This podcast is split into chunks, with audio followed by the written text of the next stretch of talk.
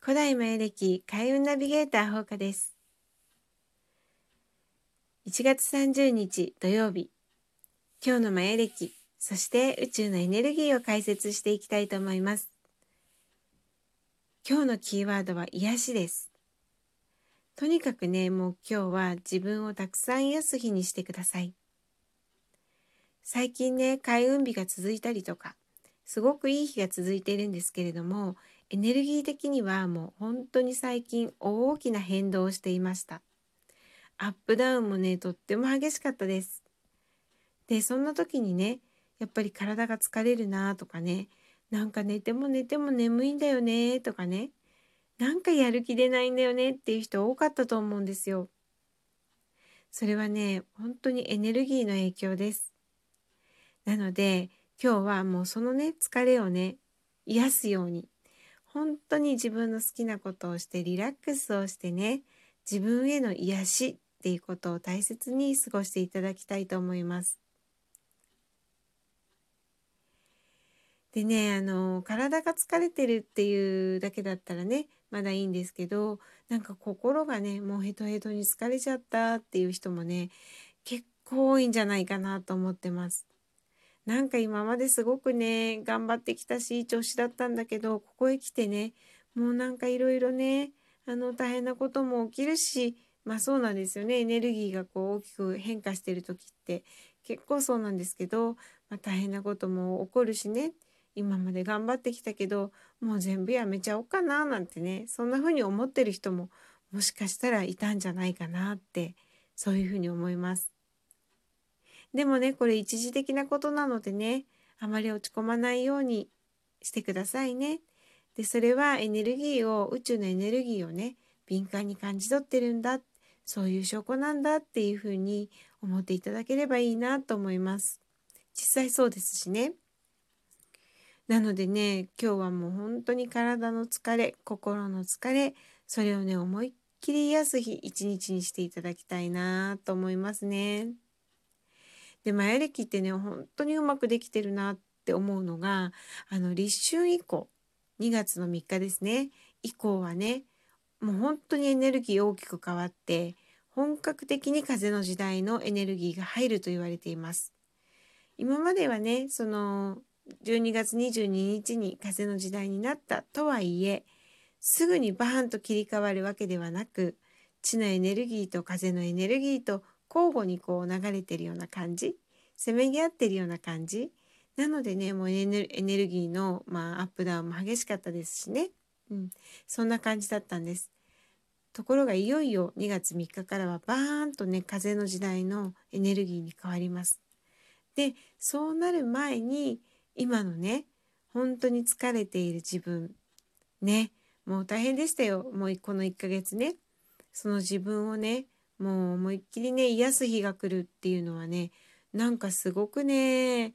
あすごいなってマヤ暦の通りにしてるとねこのまま疲れたまま風の時代に突入してね本格的な風の時代に突入してバーンってエネルギー上がっちゃうと本当にきついです。だからその前にちゃんと癒す自分を癒すっていうエネルギーが流れてる日が入るんだなーって思うとねいやーなんかマヤ暦の言う通りにね自分を調整してたらなんか本当に怖いものないんじゃないかなってねそんな風に思いました。なのでね今日は本当に心も体も十分癒してあげてください。そしてねもう2つぐらいかな大切なことがあるんですけどもう次にね大切なことはねときめき。ときめきとひらめきです。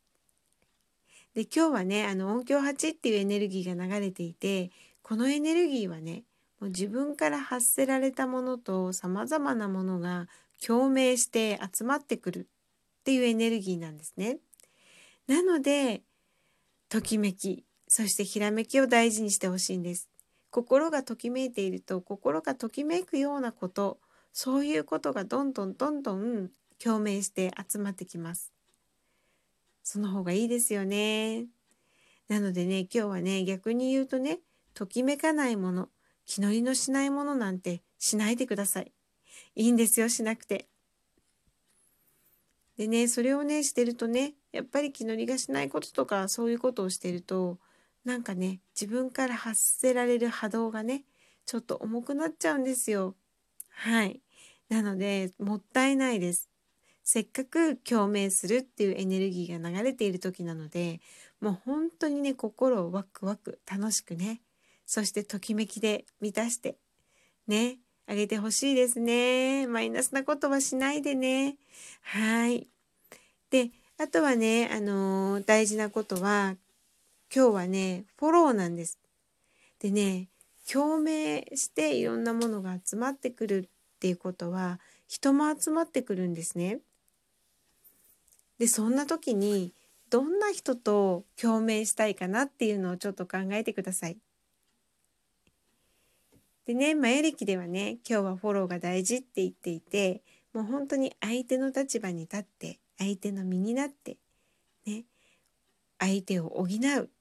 自分ができることがあったら何か相手にしてあげるとかね、まあ、してあげるって言葉はあんまり私好きじゃないんですけどね、まあ何か相手にさせてもらうですよね。させてもらったりとか。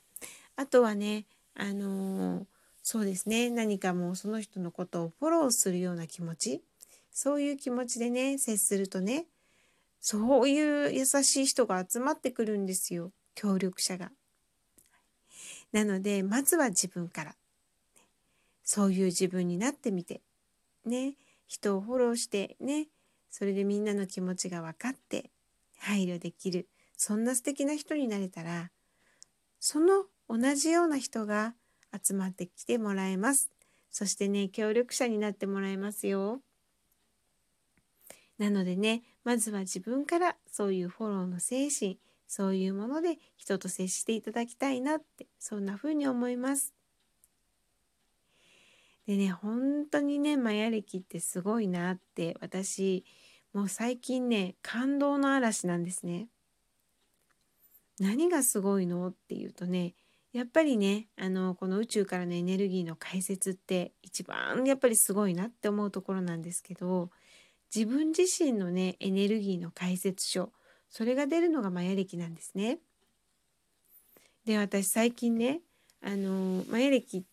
だと8次元までの自分っていうのが出るんです。もうこれぐらいの8次元ぐらいの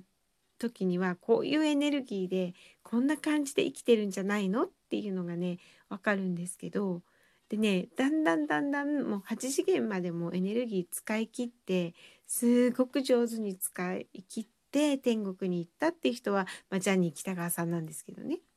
でそんな風にねあのどんどんどんどん自分のエネルギーを使っていくとね1次元2次元ってこうあのもうその通りに生きていくとだんだん3次元の自分4次元の自分っていう自分がねエネルギーが出てくるんです。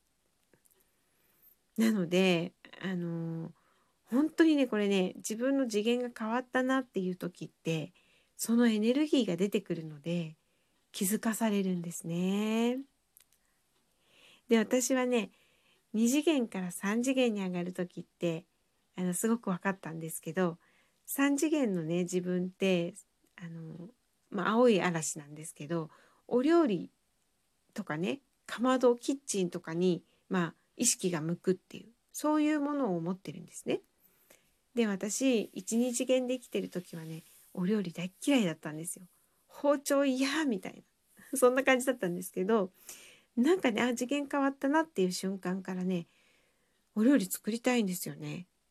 明日の献立今日の献立って考えるの嫌じゃないんですよ。さあ何作ろうかなみたいな感じになってるんですよね。まあこれ不思議でした。うん、でもあそっかじゃあ3次元まで発動したんだななんてねそんな風に思ってましたね。はい。でねほんと昨日なんですけど私ね5次元のエネルギーがよく分かんなかったんですよ。白い犬っていうエネルギーで、まあ、分かる分かるっていうのはま解説はできますけれども自分の中にどんな風に使っていけばいいのかってわ全然ピンとこないねあのエネルギーだったんですけど昨日ねちょっとその前歴で言うと鍵玉カレンダーっていうのがあるんですけどねそれにねいろいろ書いてたんですね。で、えっと、今後どうなりたいの？なんてこともちょっと考えて書いてたらね自然ともう自分がねもう考えてなかったですね。なんかもうこういうマヤ歴とか、まあ、私いろいろなことをやってるんですけれども古代の英知ね。なんかねそれにねお仕えしたくなっちゃったんですよ。うん、だからマヤ歴にお仕えしてマヤ歴を伝える人。ね。他のものもそうなんですけど神様が宿ってるなって宇宙の英知なんだなって思うもの。そういうものに対してお仕えしてね。もうそのもののために動く動きたいなってマヤ歴のために動きたいなとかねそういうふうに思ったんですよね。で自分ではって気がついて「えー」ってこれって白犬だって白い犬だね白い犬はお仕えするっていうねそういうエネルギーを持ってるんです。なのでねうわー自然に出てきたって5次元の私っていう感じで本当にねちょっと感動したんですけどでこんな風に自分の次元がね一つ一つ確認できるマヤ歴ってすごいなって思うしなんか本当このねエネルギーをねもう使って生きていくこと自体がもう望む自分になれるんだなカレンダーもすごく大事です。なのでね私はマヤ歴にお仕えする、ま身となりましたのでこのラジオもより多くの皆さんがね聞いてくださってマヤ歴のその解説をね自分の生活の中に生かしていただけるように明日も配信していきたいと思います。今日すごいですね。12分ギリギリになりそうです。はい。それでは、ほうかでした。また明日。